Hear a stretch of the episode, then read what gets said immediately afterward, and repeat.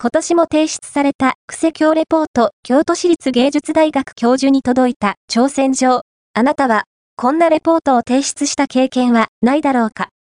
フォーチュンクッキーの中に仕込んで全部食べないと読めないレポートや、一見、木彫りに見える伝書バトのクルックーちゃんに託し、足にくくりつけた筒の中に忍ばせたレポート、赤外線を使わないと全く読むことができないレポートなどなど。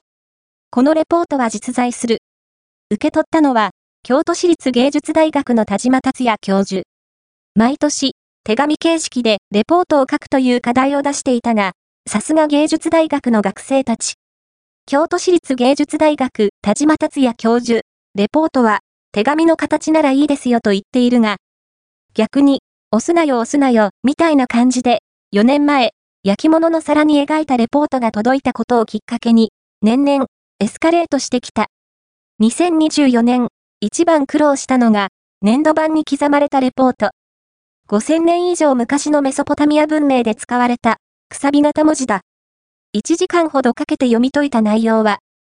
京都市立芸術大学田島達也教授、高校時代に読んだ漫画の話などが書いてあって、見た目とのギャップがまたすごいレポートは、今後、作品展などで展示したいという。